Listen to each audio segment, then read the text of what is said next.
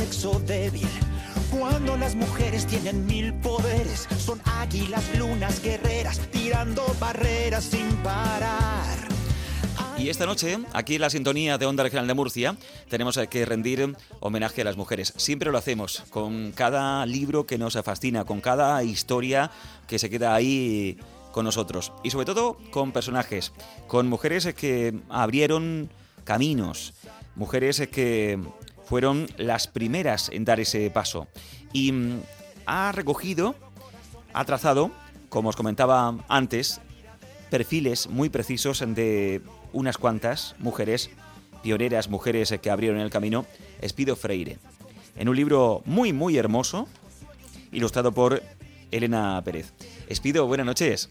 ¿Qué tal? Buenas noches. Encantado de tenerte aquí en la radio pública de la región de Murcia. Te hemos entrevistado ya unas cuantas veces hablando de tus novelas, pero hoy hemos marcado tu teléfono para que nos hablaras del trabajo de otras mujeres. Imagino que no habrá sido fácil la selección, ¿no? Sobre todo porque mm, yo quería, tenía mucho empeño en que las mujeres que aparecieran eh, hubieran destacado por méritos propios. Es decir, eh, durante muchísimos siglos se han escogido biografías de mujeres, de mujeres ejemplares. En, mi madre tenía en la mesilla de, de, noche un librito precioso que he heredado yo, que se llama Florilegio de Mujeres Españolas. Pero la mayor parte de ellas procedían de, de casas reales, procedían de, de la aristocracia, o bueno, luego durante mucho tiempo también se ha puesto como ejemplo a las mujeres santas y mártires, ¿no? En mi caso lo que yo pretendía era darle un giro distinto, un giro que quizás pueda comprenderse mejor por la sociedad actual, de mujeres que salieran en algunas ocasiones de familias más pobres, otras más privilegiadas, pero que se hubieran abierto camino por, por su valor, por su inteligencia, por su astucia, por su capacidad, por su rebeldía, y así ha sido. El, listado de las 20 mujeres que componen Pioneras, yo creo recordar que, que todas eh, obedecen a esos, a esos rasgos. Hay mujeres eh, más conocidas que otras, el caso de Penélope Cruz, el caso de Frida Kahlo, pero eh, también este libro sirve para conocer a otras que no han tenido tanto protagonismo. Y, por ejemplo, yo he descubierto a Beatriz Galindo, que le dio... Ah, mira, ¿no la conocía? No, no la conocía, mm, perdón por, por mi ignorancia, que le dio latín a la reina Isabel la Católica. Sí, no es tanto un tema de ignorancia como que sin duda si yo hablo del barrio de la Latina o del teatro La Latina, la mayor parte de nuestros oyentes al menos les sonará. Sin duda. Sin embargo, muchísimos no sabrán o estarán descubriendo ahora que se debe a una mujer, a, como tú has mencionado, Beatriz Galindo, la latina, que fue una humanista y latinista, que fue profesora tanto de Isabel la Católica como de sus hijas. En un momento de esplendor cultural para España, que duró bueno, lo suficiente como para, darnos un buen puñado de mujeres. Las hermanas Igea, por ejemplo, de Toledo, de las que yo he hablado en más de una ocasión, o otra, otra mujer valenciana, Olivia Sabuco, o incluso mm, eh, Margarita Baldaure.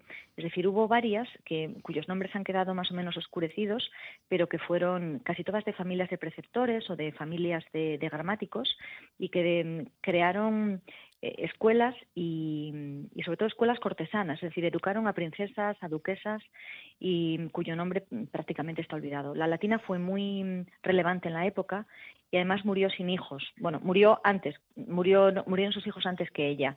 Entonces donó su fortuna al, a Madrid, a distintos conventos y por lo tanto en recuerdo a ella la latina se llama ahora por ella la latina.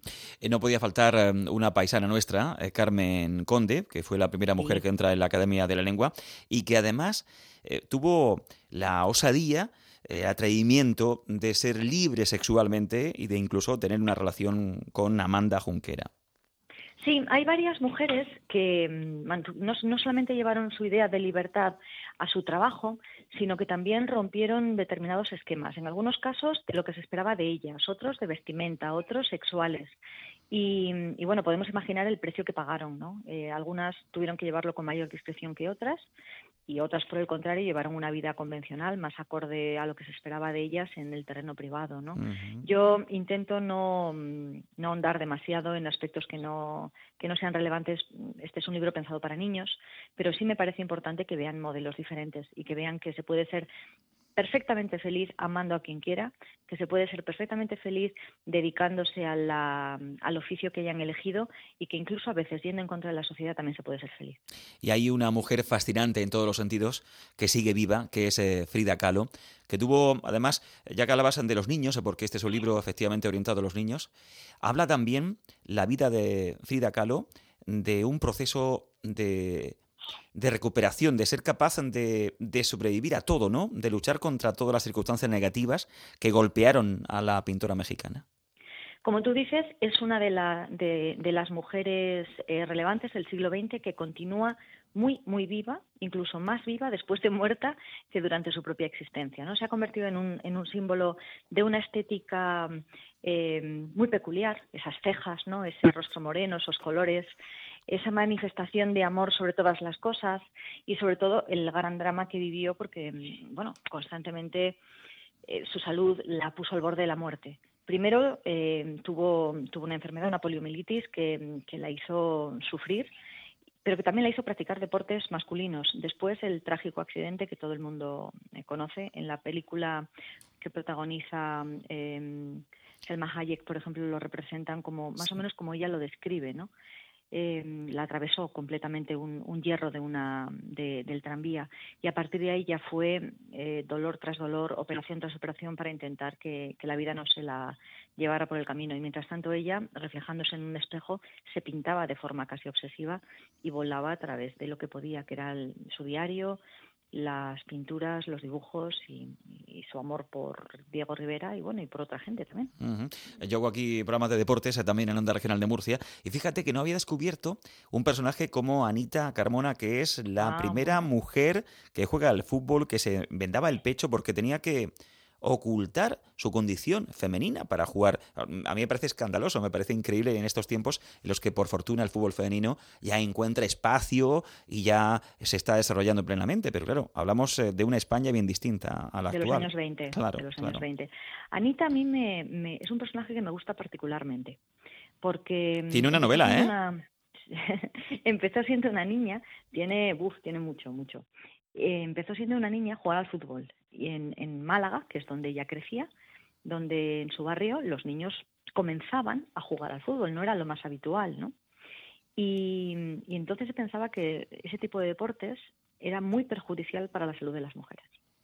En general, hacer deporte era algo que nos dañaba profundamente.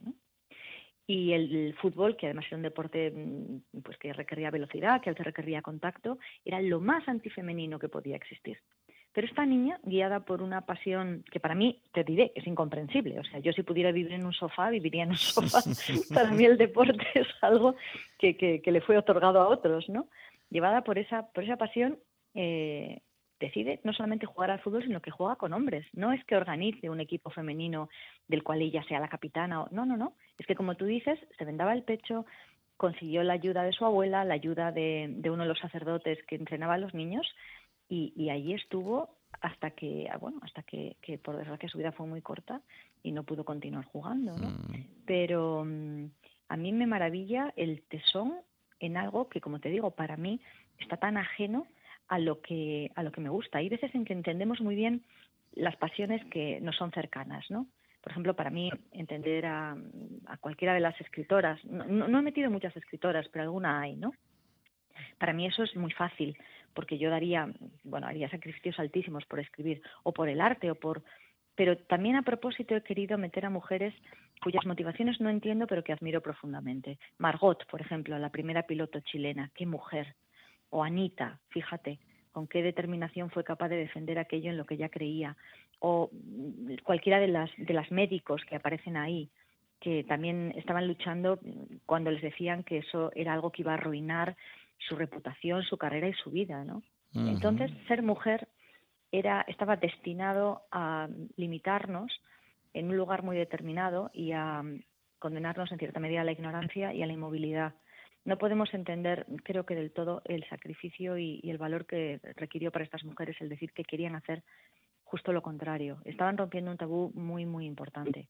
Creo que solamente ahora quienes están en países del segundo mundo, en países en vías de desarrollo, se enfrentan a limitaciones parecidas y pueden darnos esa misma lección. Yo desde luego no, no tengo ni, ni, ni una veinteava parte del mérito que ellas. El libro es maravilloso y además huele, lo tengo aquí en mis manos, y es un placer para los sentidos. Es verdad. Ha hecho una edición muy bonita, Anaya, y es que además huele. O sea, tiene. De verdad, no, no estoy exagerando ni, ni estoy vendiendo la moto a los oyentes. Eso es mérito de Elena, la ilustradora, que es una mujer de un talento extraordinario y que además con un colorido muy bonito y muy peculiar. La cubierta, por ejemplo, tiene un verde turquesa muy, muy animado, se combina con un rojo casi coral y un poco de amarillo. Tiene una gama cromática que, que a mí me ha encantado y ha, sido absolutamente mérito de ella. Ha sido la que ha rescatado los rostros en casos de que haya fotografías o retratos de las mujeres reales y quien lo ha interpretado. Y yo soy muy contenta de haber contado con ella. Se llama Pioneras, Mujeres que abrieron camino de Espido Freire, a la que veo además con mucho gusto en cada consejo que da en Zenda sobre el mundo de la escritura, de la edición, consejos para sobre todo la gente que está empezando a escribir, que quiere mover su material y siempre acompañado por su gata o gato, que no lo tengo yo claro, ¿eh? Pues siempre está contigo. ¿eh? Es una gatita, es Lady Macbeth. Yo tengo tres gatitas, pero um, una de ellas es muy tímida, la otra es no para quieta, es negrita, y tengo otra que es adicta a la atención. Y si hay una cámara ya ni te cuento. Y es blanca y negra, y, y según aparece un móvil o aparece una cámara en casa, ella tímidamente primero y luego ya con todo el descaro se planta delante a robar cámaras. Y sí, yo, yo tengo, yo ya sé que hay mucha gente que me sigue a mí por porque intento ser además muy sincera y muy honesta en los consejos que doy y en las recomendaciones que hago, respondo a las preguntas que me hacen, pero estoy convencida de que, de que ya no me siguen por mí, o sea, me siguen por Macbeth. Gracias. Que es pocholísima, no sé si en, en Murcia entendéis la palabra pocholísima, sí. en Euskadi significa algo que es que es ahí comestible y bonito y pomposo, pues esa es, esa es mi gatita. Es que además eh, esos vídeos eh, no sería lo mismo sin, sin ella. Gracias, Espido, por estar con nosotros esta noche aquí en Onda Regional y hasta la próxima. Un beso. Un placer, hasta cuando queráis.